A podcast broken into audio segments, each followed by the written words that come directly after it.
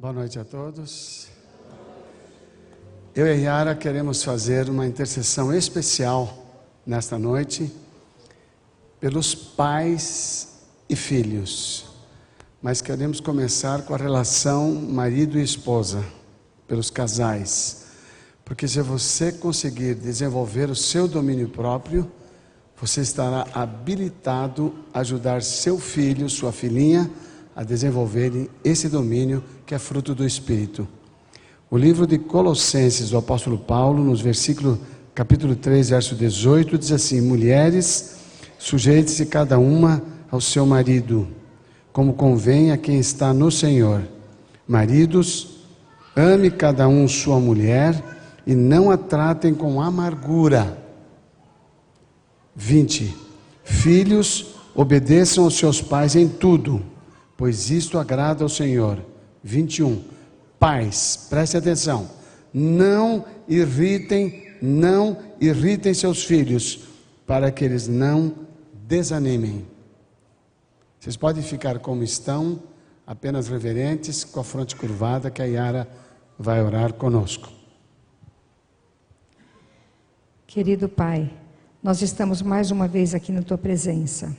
Apesar de tantos problemas que temos, tantas lutas, aqui viemos para te louvar, buscar mais de ti. Sim.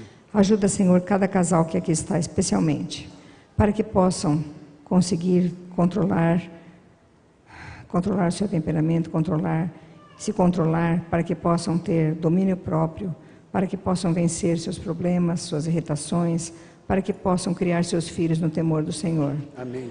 Abençoa, Senhor, cada um de nós, cada um que aqui veio e ajuda, Senhor, sobretudo, que tudo que façamos possa ser para que nós nos aproximemos mais de Ti, para que possamos encontrar-te quando Tu vieres nas nuvens do céu. Abençoa-nos essa noite, dá-nos a mensagem pelo Teu Espírito, em nome de Jesus. Amém. Vamos.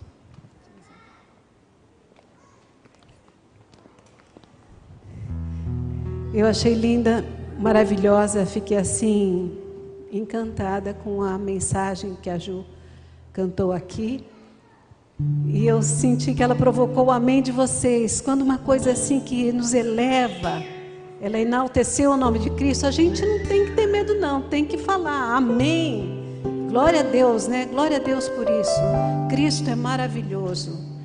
E é Ele que nos toca, nos transforma, nos modifica, como o oleiro faz com o barro. Assentados mesmo, eu gostaria que vocês cantassem este hino que nós estamos repetindo a cada noite.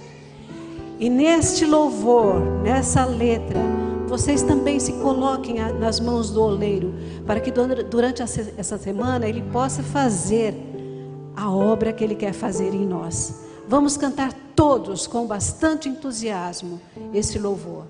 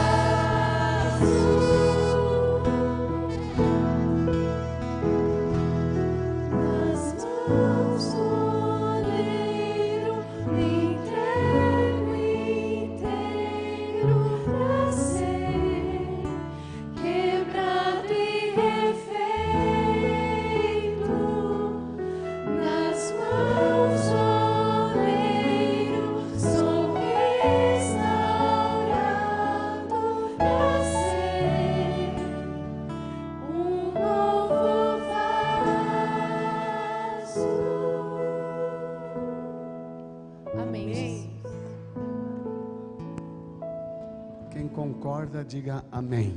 amém. Obrigado, Senhor, porque podemos livremente submeter-nos à moldagem do poder do Teu Espírito. E aqui estamos para isto, em Cristo Jesus. Amém.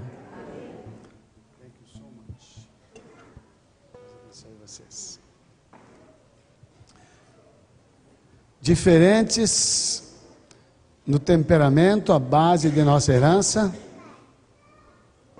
diferentes sexualmente, homens e mulheres, diferentes na origem que trazemos de nossas famílias, e somos diferentes naquilo que temos pessoalmente desenvolvido em nossas experiências. Mas somos iguais na tendência pecaminosa e na lista do que consideramos ontem. E hoje, o tema que vamos considerar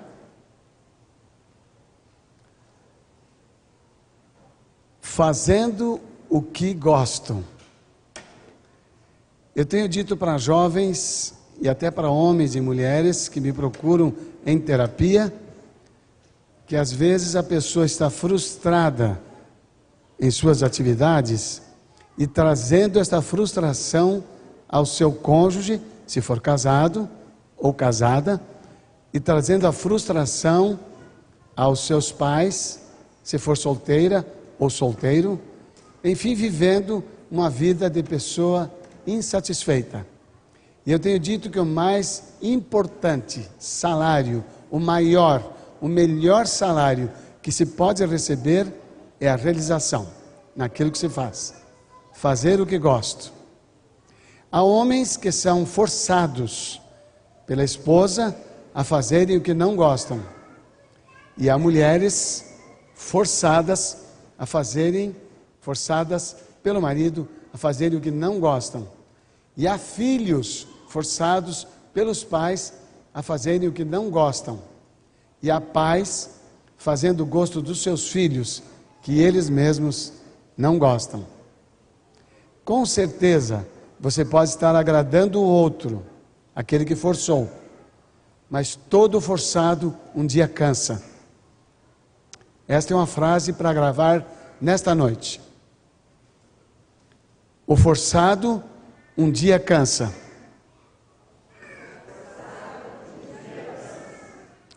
Quero cumprimentar os nossos queridos internautas, especialmente o pessoal do Japão. Vá morar longe, lá longe. Impressionante. Quando aqui começa o dia, lá termina. Que legal. Muito bom, sejam bem-vindos. Ó, esse pessoal não respondeu no início, eu sei que vocês responderam aí. Pena que eu não pude escutar. É uma judiação. Mas eles aqui, eles não responderam porque eles ainda não chegaram. Mas estão chegando. Quem chegou, diga oi. oi. Chegaram. Pronto. Maravilha. Estou me apaixonando por vocês. É capaz que eu não volte mais para casa. Está ficando muito bom isso aqui. E o coitado do pastor Wesley já vai colocando a barba de molho, porque eu vou ficar.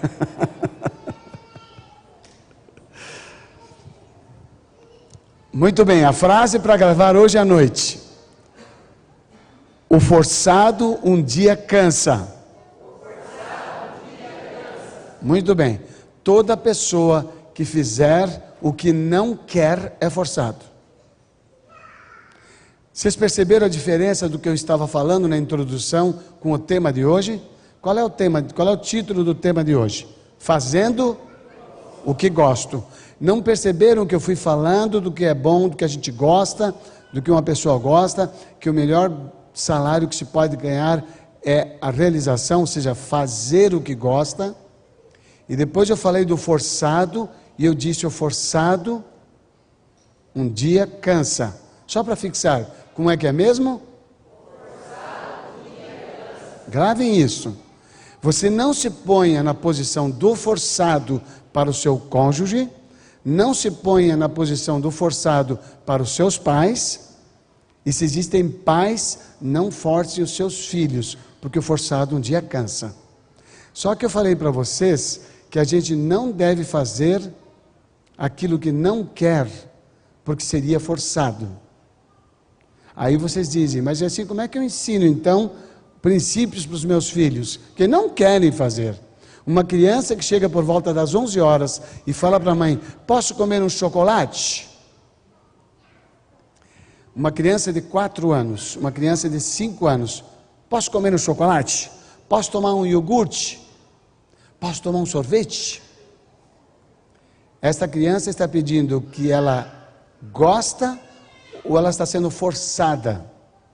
Pedindo sorvete, chocolate, iogurte ela está pedindo que gosta ou ela gostaria de comer um feijão caprichado com arroz, alface bem picada, temperada, bastante alface, põe um pouco de brócolis também, acrescenta aí agrião que tem sabor e é prote protege de muitas coisas. É isso que ela quer? O que, que a criança gosta? Ela gosta do feijão, arroz com bastante verduras, tomate e uma proteína? Ou ela gosta do picolé, do chocolate e do iogurte. Do que, que ela gosta? Estamos falando de gostar. Gostar. Esta criança que pede para a mãe, mãe, mas eu quero isto. Ela está colocando o gosto dela com a definição da escolha. O quero diz respeito à sua vontade. O gosto diz respeito à sua sensação. Gostar é uma sensação. Querer é a vontade. Então, ela quer o que a sua sensação pede, ou seja, o gosto está sendo apoiado pela vontade. Então, uma criança, normalmente, o que ela gosta e o que ela quer andam juntos. O que ela gosta e o que a vontade quer andam juntos. O que ela deseja e o que a vontade quer andam juntos. Algumas, alguns adultos estão pensando que a sua busca é um direito. Eles gostam de algo, eles desejam algo e eles querem algo. e pensam que as duas coisas, desejar e gostar, acontecem juntas com querer. Não, o querer altera o que eu, que eu gosto, o querer altera o que eu desejo. Mas prestem bem atenção: só eu posso alterar o que eu desejo, pelo que eu quero, para eu não ser forçado. Confundi, né? É legal confundir. Porque quando eu confundo, eu tenho que tirar da confusão. Então aí tem utilidade a minha presença aqui. Ficou boa a confusão? Eu gosto de algo. A Yara não gosta. Eu gosto de algo. Não é bom para nossa família. O que eu gosto. Só que eu gosto tanto e repito tanto que o que eu gosto eu quero. Eu quero o que eu gosto. Não importa que faz mal. E a Yara me leva a não fazer o que eu gosto, argumentando do prejuízo que traz sobre as crianças. Mas eu não quero não fazer. Eu quero fazer o que gosto. Mas finalmente, forçado, eu não faço o que gosto para fazer o que é preciso. Olhem a frase: forçado, eu não faço o que gosto para fazer o que é preciso. Pergunto, vocês me respondem: funciona? eu tinha absoluta certeza que ia travar o HD. Porque eu joguei tanta informação para vocês que eu às vezes até me arrependo. Eu gosto, sou um adulto. Quero fazer o que gosto. E um outro adulto força, me força a não fazer o que gosto. Eu não faço nem o que gosto, nem o que quero. Eu fui forçado. O que, que determina que eu fui forçado? O que, que determina que eu estou sendo forçado? Porque eu não quero. Abram a palavra de Deus na carta do apóstolo Paulo. Vocês já viram que eu gosto de Paulo, né? Eu amo Paulo. Paulo é um cara que coloca muito assunto assim que causa bastante dificuldade para entender. E eu acho isso legal. Porque quando você lê a Bíblia e tem dificuldade para entender, você tem que buscar mais o Espírito Santo, você tem que orar mais. E isso é bom. Por isso, nós vamos ver algo muito difícil do apóstolo Paulo. Vamos orar? É difícil, tem que fazer o quê? Se eu achar uma coisa difícil na Bíblia, eu tenho que fazer o quê? Orar. Vamos orar. Pai querido, tua palavra está aberta diante de nós. A sabedoria destes homens que escreveram foi-lhes dada pelo Espírito Santo. Dá-nos esta mesma bênção, a sabedoria do Espírito, para entender a revelação da tua palavra, exatamente, Senhor, adequada às nossas necessidades. Pedimos em nome de Jesus. Amém. Muito bem, capítulo 7 da carta do apóstolo Paulo. Falei o livro? Romanos. I'm sorry. Então, Romanos, capítulo 7.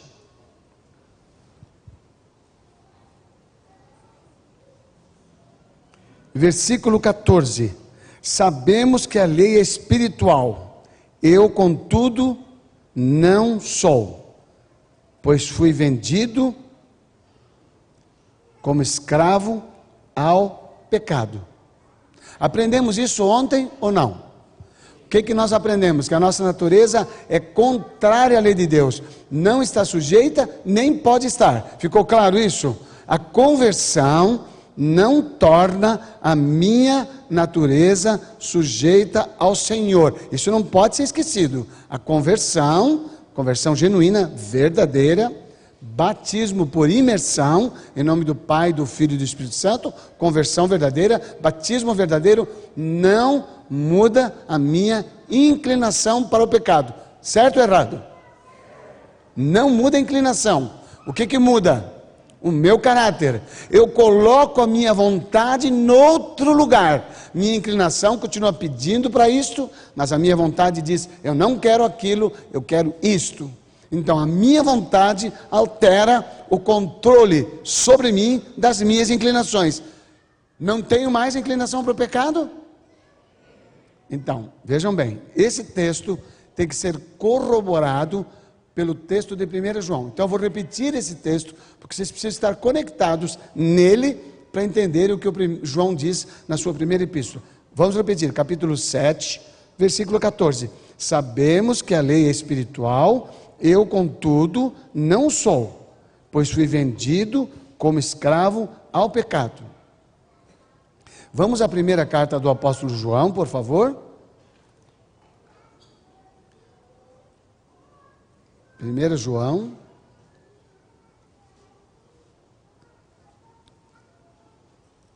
Capítulo 1 também. 1 João, capítulo 1, versículo 7. 1 João 1, 7. Diz assim: Se porém andarmos na luz, como Ele está na luz, temos comunhão uns com os outros, e o sangue de Jesus, seu Filho, nos purifica de todo o pecado.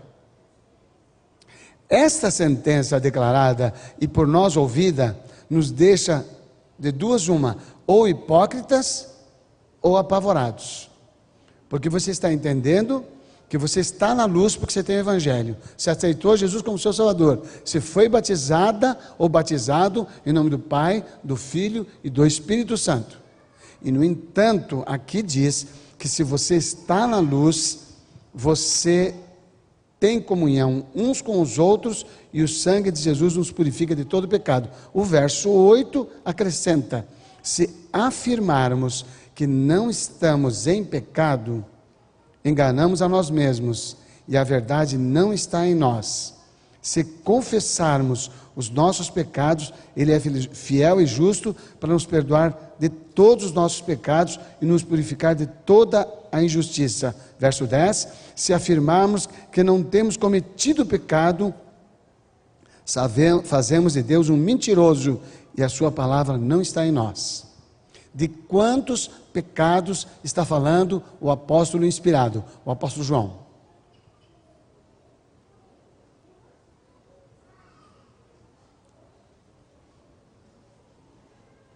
De quantos pecados está falando o apóstolo João? Vou dar uma dica. Ó, bem superficial, discreta. Quantos pecados? Quais são? Agora, agora ficou mais complicado. Eu já dei a dica que são dois. E agora você me diz quais são. De que pecados está falando o inspirado apóstolo do Senhor Jesus, o apóstolo do amor, o discípulo do amor, o apóstolo João? Eu já falei? Dois. Eu dei a dica. Quais são?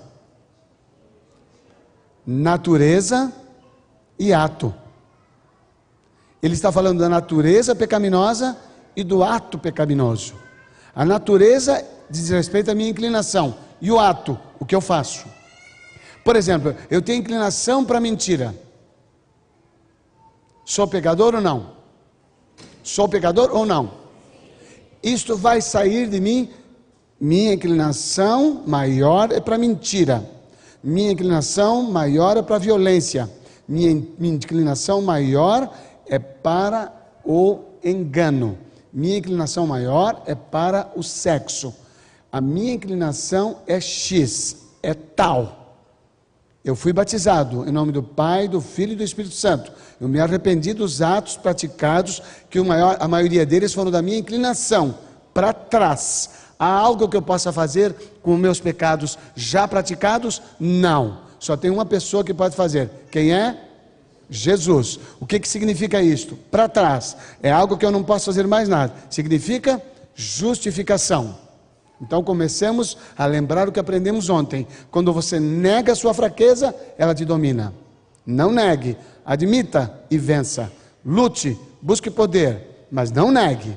Negar não faz você diferente. Eu contei dos testes de personalidade, que a pessoa quando vê a frase e vê que é uma coisa ruim, é exatamente ela, é a foto e o raio-x, tudo junto.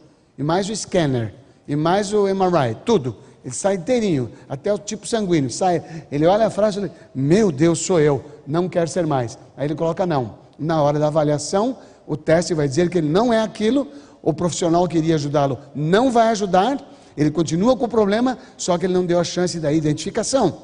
Negar mudou a sua história? Yes ou não?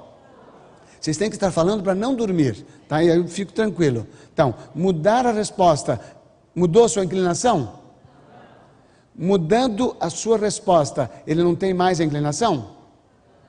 Ele tem ainda, então não muda. É, tá certo, não.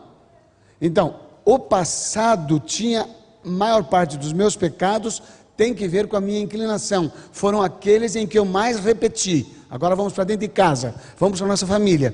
Os erros que o meu filho mais vai me irritar são os que são mais fortes em sua inclinação. Seja ele uma criancinha de nove meses ou uma criança maior de 12, 13 anos. As ações do meu filho que mais vão me irritar, mais vão me provocar, são as inclinações que ele tem maiores.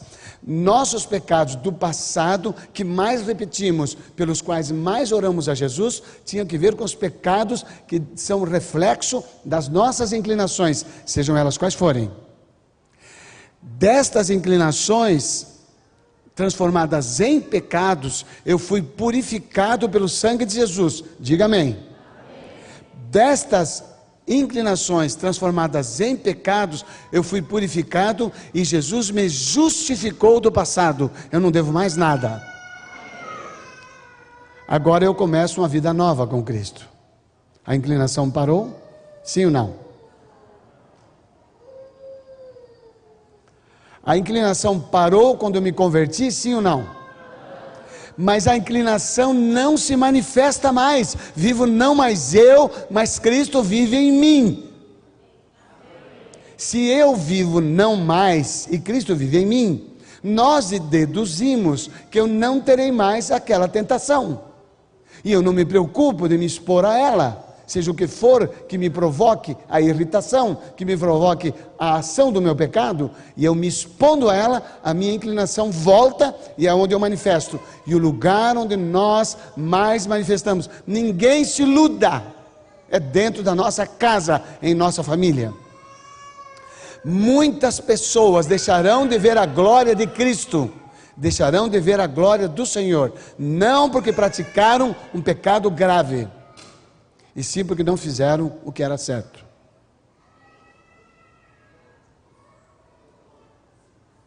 Nós não vamos ter muita gente adulterando, nunca teremos na igreja.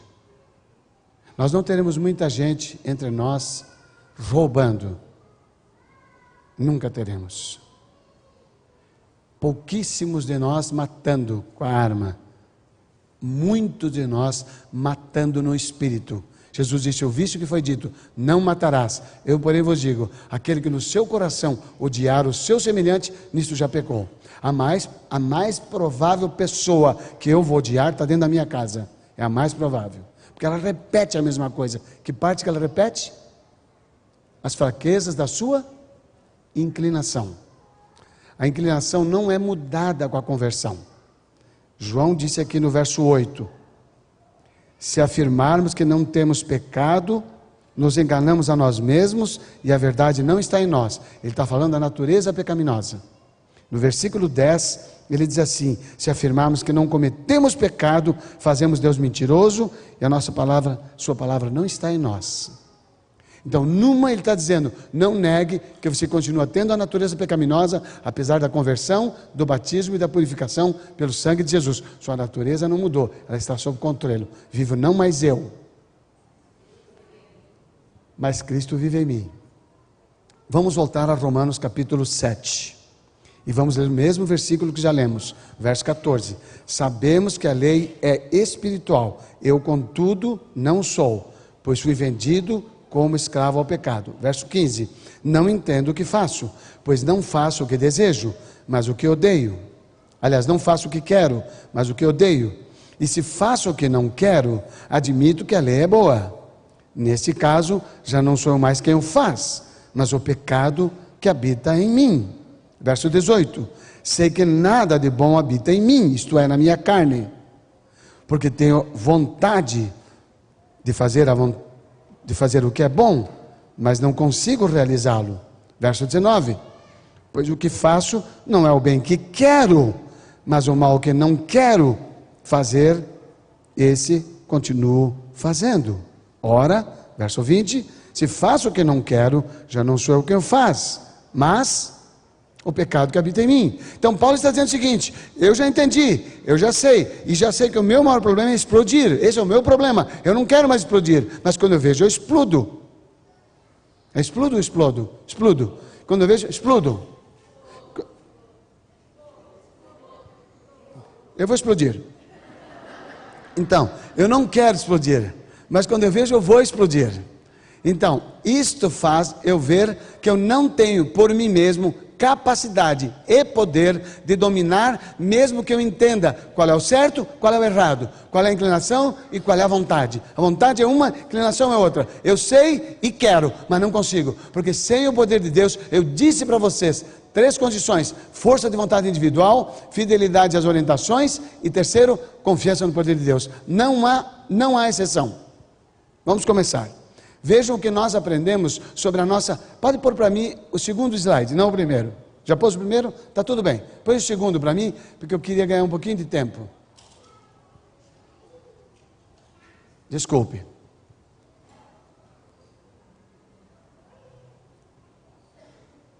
Número dois. Muito bem. Não, mas você põe no primeiro slide para mim, que ele está no último. Ele está no último da pasta. Você...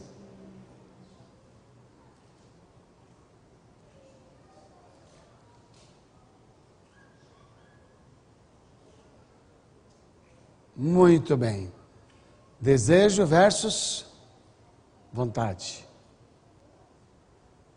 O desejo é natural, a vontade é intencional. Vamos lá? O desejo é natural, O desejo é natural. Vocês repetem, eu falo, vocês repetem. O desejo é natural. A vontade é intencional. Então, a vontade determina a ação do desejo. O desejo é um estímulo, uma sugestão. É no desejo que está o gosto. Eu gosto disso, eu não gosto daquilo. Então, para fazer a vontade de Deus, uma pessoa pode entender: já sei, esse é o certo e pode dizer: Eu quero fazer, mas eu não gosto. Esta pessoa vai cansar.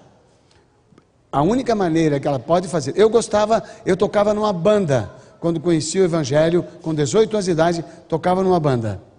Tinha um cabelinho razoável. Podem crer. Eles caíram. Que é melhor cair do que crescer demais. Não, brincadeira, não é nada disso. Então, eu tocava numa banda. Quando conheci o Evangelho, não foi pela pregação de um adventista, nem folheto, mas foi pela pregação de um padre, Padre Silvio, em Curitiba, na Vila Guaíra, Igreja de São Cristóvão. O padre, naquela manhã, ele falou sobre a importância da transformação dos seres humanos, dos homens, porque um grupo de vândalos havia quebrado o parquinho infantil do lado da igreja, que pertencia à escola também. E ele disse: se os homens lessem a Bíblia, se as pessoas lessem a Bíblia, a transformação de Deus aconteceria na sua natureza. Meu pai escutou aquilo, caiu como uma semente na cabeça dele. Ele foi para casa e leu a Bíblia. Meu pai não almoçou. Meu pai assistiu a missa das sete. Eu assisti a missa das onze. Também não sou de ferro, porque passando a noite inteira no baile, chegando em casa às cinco da manhã, não tinha como ir na missa das sete. Eu dormia das seis da manhã até as dez e meia e pegava a missa das sete. Porque lá em casa era assim, ou vai na missa ou não tem cinema. Eu queria os dois. Eu queria a missa, não, não queria missa. Eu queria missa, não, não queria missa. Eu gostava da missa, não, não gostava da missa, mas eu gostava do cinema. Então eu ia para a missa para poder ir ao cinema. Uma troca legal. Então, eu ia na das onze, meu pai ia na das sete. Na das sete ele escutou sobre isso. Leu a Bíblia, da hora que chegou em casa, por volta de nove e meia, meu pai leu a Bíblia até as quatro e meia da tarde a maior, o maior espanto do meu pai é que ele começou a ler a Bíblia no Êxodo 16, que falava do maná. Quando ele viu sobre o sábado, ele caiu sentado na cama, onde ficou até a tarde. E depois de alguns meses, ele pediu para toda a família não mais ir à igreja católica e se dedicarem à Bíblia. Aí formamos a nossa família religiosa, era uma religião que guardava o sábado, que não comia carne de porco, que guardava o dízimo por nove meses. Nove meses essa igreja existia na nossa casa. Agora, pasmem, como é que eu largo as coisas que eu gostava para fazer as que eu aprendi? Eu não gostava. Eu não gostava. Eu gostava das anteriores, mas quando eu amei a Jesus e a palavra de Deus, eu me dediquei a repeti-las. Por exemplo, a música. Tocava rock. Eu não suportava a música da igreja pela primeira vez que fui. Então eu tive que fazer uma transição. Eu abandonei o rock, parei de tocar, abandonei meu violão, dei de presente para um membro da igreja, nunca mais toquei violão até hoje. E naquela troca, eu passei meses ouvindo música clássica para higienizar a minha mente e o meu gosto musical para começar a gostar da música da igreja. Porque eu queria o quê? Eu queria fazer a vontade de Deus? Queria, mas eu queria mais o quê? Eu queria gostar da vontade de Deus. Eu não só queria fazer, eu queria gostar, porque se eu gostar do que quero, eu não abandono por nada nessa vida. Uma pessoa disse amém. Uma pessoa. Porque se eu gostar do que quero, da palavra de Deus, eu não abandono por nada nessa vida. Thank you. Uma vez a minha sogra falou para Yara: Yara, você tem que tomar cuidado, que o Demar é muito teimoso. Me. Eu falei, ela falou isso? Falou. Fui lá cumprimentá-la. Falei, mamãe, eu a chamo de mamãe até hoje. Ela mora conosco, de tanto que me ama. Então, eu fui lá cumprimentá-la e falei, mamãe, você falou para Yara que eu sou teimoso? Ela falou, falei. Falei, muito prazer. Só se conhece um teimoso quando encontra outro. Olha que legal. Vocês acabaram de encontrar um. Vocês temem não responder e eu temo insistir. Não é legal? Tá fazendo, estamos formando uma dupla boa. Nossa inclinação não é para o bem. Ponto. Mas se eu quiser e eu realimentar a minha mente, aquilo que eu não gostava, eu passo a gostar. Olha o que diz esta reflexão. Desejo é anseio, aspiração, cobiça, ambição, gerados e estimulados pela inclinação, propensão e ou tendência. Então vejam bem, o desejo, ele é gerado, estimulado pela inclinação, propensão ou tendência. Da onde vem o desejo? Da onde vem o desejo? Da onde vem?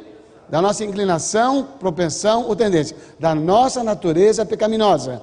É onde João disse: se dissermos que não somos pecadores, nós estamos mentindo. Então a conversão não muda a sua natureza. Ela só irá mudar no abrir e fechar de olhos quando Jesus aparecer nas nuvens dos céus e você for transformado de corruptível em incorruptível de mortal em imortal. Até então, sua natureza não foi substituída, é a mesma, mas ela pode estar dominada com o vivo, não mais eu, mas Cristo vive em mim. Por isso que isso tem que se repetir todas as manhãs, porque cada dia que começa é uma nova experiência de salvação. Não tem salvação por mês, não tem salvação por ano, é dia a dia, é tudo que você tem. Isto é o desejo. Agora vem, só reforçando, gerado pela inclinação e tendência. Vontade, capacidade de escolha, de decisão, firmeza e ânimo. Isto é a vontade. É a capacidade de escolha e de decisão capacidade moral de praticar ou não um ato em obediência a um impulso ou motivos ditados pela razão. Então ela tanto pode decidir, ó, a capacidade moral de praticar um ato ou não em obediência a um impulso ou motivos ditados pela razão. Agora vem a inspiração. Deveis lembrar-vos de que a vossa vontade é a fonte de todas as vossas ações. Quem é? Aonde está a fonte das nossas ações? Nossa vontade. Deveis lembrar-vos de que a vossa vontade é a fonte de todas as vossas ações. A vontade, esse é o segredo. Ela é a fonte das nossas ações. As paixões devem ser controladas pelo quê? Pela vontade, que por sua vez deve ser ela mesma colocada sob o controle de Deus. Então, todas as manhãs eu faço aquela oração que está no Parábolas de Jesus: Senhor, toma-me para, toma para ser teu hoje. Não te posso dar-me a mim mesmo, mas toma-me, para que todo o meu pensamento e as minhas ações sejam conforme a tua vontade. Quantas vezes? Todos os dias, todo momento. As nossas, as nossas paixões devem ser o quê? Controladas pelo quê? Pela nossa vontade, que por sua vez ela mesma deve estar o quê? Sob o controle de Deus que é um ato da sua vontade. A vontade é o poder que governa a natureza do homem, pondo todas as outras faculdades sob sua direção. A vontade é o quê? É o poder que governa o quê? Ele muda a natureza? Prestem bem atenção. A vontade muda a natureza? O que, que ela faz? Governa. A vontade é o poder que governa a natureza do homem. A vontade não é gosto nem inclinação, mas o poder que decide, o qual opera nos filhos dos homens para a obediência a Deus ou ou para a desobediência. Então, a vontade não é gosto, não é gosto, nem inclinação. Ela é um poder. O desejo é natural. Ficou gravado? Vamos lá? Ele é o quê? Ele vem da onde? Da nossa inclinação. E a vontade? E a vontade? Thank you. A vontade é intencional. Ela vem da onde? Das nossas decisões. E esta é a cadeia: inclinação, impulso, desejo. A vontade define. A vontade decide. A vontade escolhe. E então vem a ação. Vim convidar vocês. Você troca para mim agora e põe o último slide, por favor, o número 4. Eu vim convidar vocês a gostar do que antes não gostavam. Porque no sábado pela manhã, este vai ser o tema da nossa reflexão. Como gostar daquilo que antes eu não gostava ou rejeitava. Tendência. O que, que alimenta os nossos desejos? As nossas inclinações ou ou sabem ler? Quem sabe levanta a mão? Ler tem português. Foi em inglês? Tendency? Pus tendency? Não, tendência. Tem até acento. OK, tendência. Tendência vem das nossas das nossas inclinações. Tendência não é pecado. Uau! Que notícia boa! É notícia boa ou não?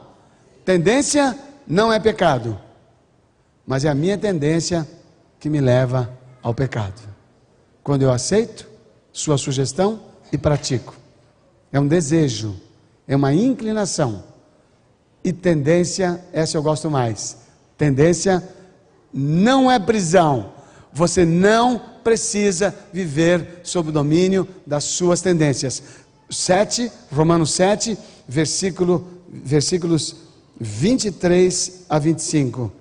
Mas vejo outra lei atuando nos meus membros, no meu corpo, guerreando contra a lei da minha mente, tornando-me prisioneiro da lei do pecado que atua nos meus membros. Miserável homem que sou.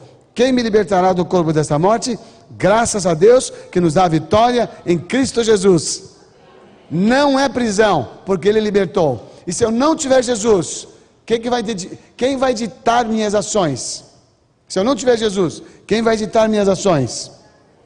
As minhas tendências, as minhas inclinações. E se eu for batizado e não tiver Jesus, tem batizado sem Jesus? Tem batizado sem Jesus? Quantos aqui saíram hoje pela Não levanta a mão, por favor. Não levanta a mão. Eu quero só que os anjos vejam e o Espírito Santo. Quantos hoje pela manhã saíram sem um devocional mínimo, mínimo de 15 minutos, não pararam para meditar na palavra, não fizeram oração, não se entregaram? Ellen White diz: muitos saem para o trabalho como o boi e o cavalo, sem nenhum pensamento de Deus e do céu. Os que saíram hoje, como o boi e o cavalo, passaram o dia no risco de serem dominados pelas suas tendências e inclinações porque a tendência não é prisão, se Jesus te libertar. Eu vim convidá-lo a gostar do que o Senhor quer que você faça, para que você não faça forçado, mas faça voluntariamente e por sua própria escolha. Quantos querem? Eu quero escolher coisas diferentes. Escolher diferente o que eu vou ouvir, escolher diferente o que eu vou ver, vou escolher meus filmes, vou escolher minhas conversas, eu vou escolher as músicas, eu vou escolher tudo diferente, porque eu não quero que as minhas tendências sejam alimentadas para o mal, que em si já é forte. Eu quero alimentá-las com a palavra de Deus, hinos que louvem a Deus, palavras que louvem a Deus, testemunhos que enriqueçam. Quando eu dou estudos, eu ganho. Eu estou aqui hoje, mas eu tenho duas famílias inteiras, que são meus, meus estudos. Eu dou estudo todo o fim de semana que eu estou lá. E quando não estou, vou dar assistência para eles pela internet. Tive o privilégio de ver uma família em Maceió ser batizada inteira, seis pessoas, por estudos bíblicos dados pela internet. E agora estou dando para eles lá em Washington, porque quando eu dou para os outros, eu reforço em mim as convicções da palavra de Deus, dos princípios, dos valores, das promessas, das profecias, da garantia do assim diz o Senhor. Eu preciso, com Deus ajuda, eu sou ajudado. Eu convido vocês a se entregarem para a comunhão em primeiro lugar e para o testemunho em segundo lugar. Quantos querem, digam yes. Quando vamos cantar agora, vocês vão estar sentados e quando cantarmos agora, nesse momento nós vamos cantar. Quando cantarmos, no momento em que o hino tocar no seu coração do compromisso que se quer fazer hoje. Qual é o primeiro? Eu falei dois. Qual é o primeiro? Qual é o primeiro compromisso? Comunhão diária, na primeira hora do dia. Se a sua primeira hora é quatro da manhã, é essa aí. Se é seis da manhã, é esta aí. Se é oito da manhã, é esta aí. Mas é a primeira hora, a primeira atividade do dia. Então, quantos querem fazer um compromisso? Número um, de começar o seu dia com o Senhor e não abrir mão disso. Porque eu não quero que as minhas inclinações me dominem e eu faça sem gostar a vontade de Deus. Porque se eu fizer sem gostar, eu vou cansar, porque eu estou forçado. Ficou claro? Segundo, eu quero testemunhar do que Ele está fazendo na minha vida, para que outros saibam que o seu poder é real. Ele mudou a minha vida, Ele pode ajudar você na sua mudança. Se você quiser fazer esses dois compromissos, na medida em podem começar, na medida em que eles cantam, a hora que a letra do hino tocar vocês, você levanta. Pode trocar o slide.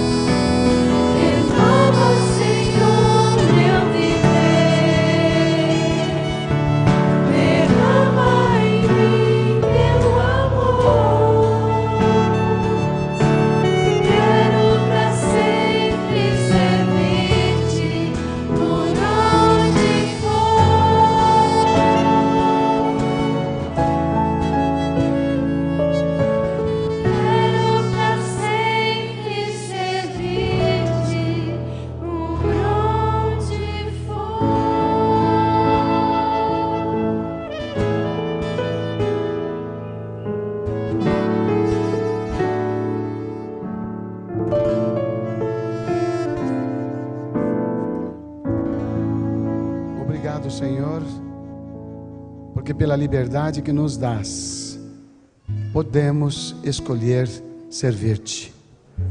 Obrigado porque pela liberdade que nos dás, podemos colocar nossa vontade em harmonia e submissão à tua vontade.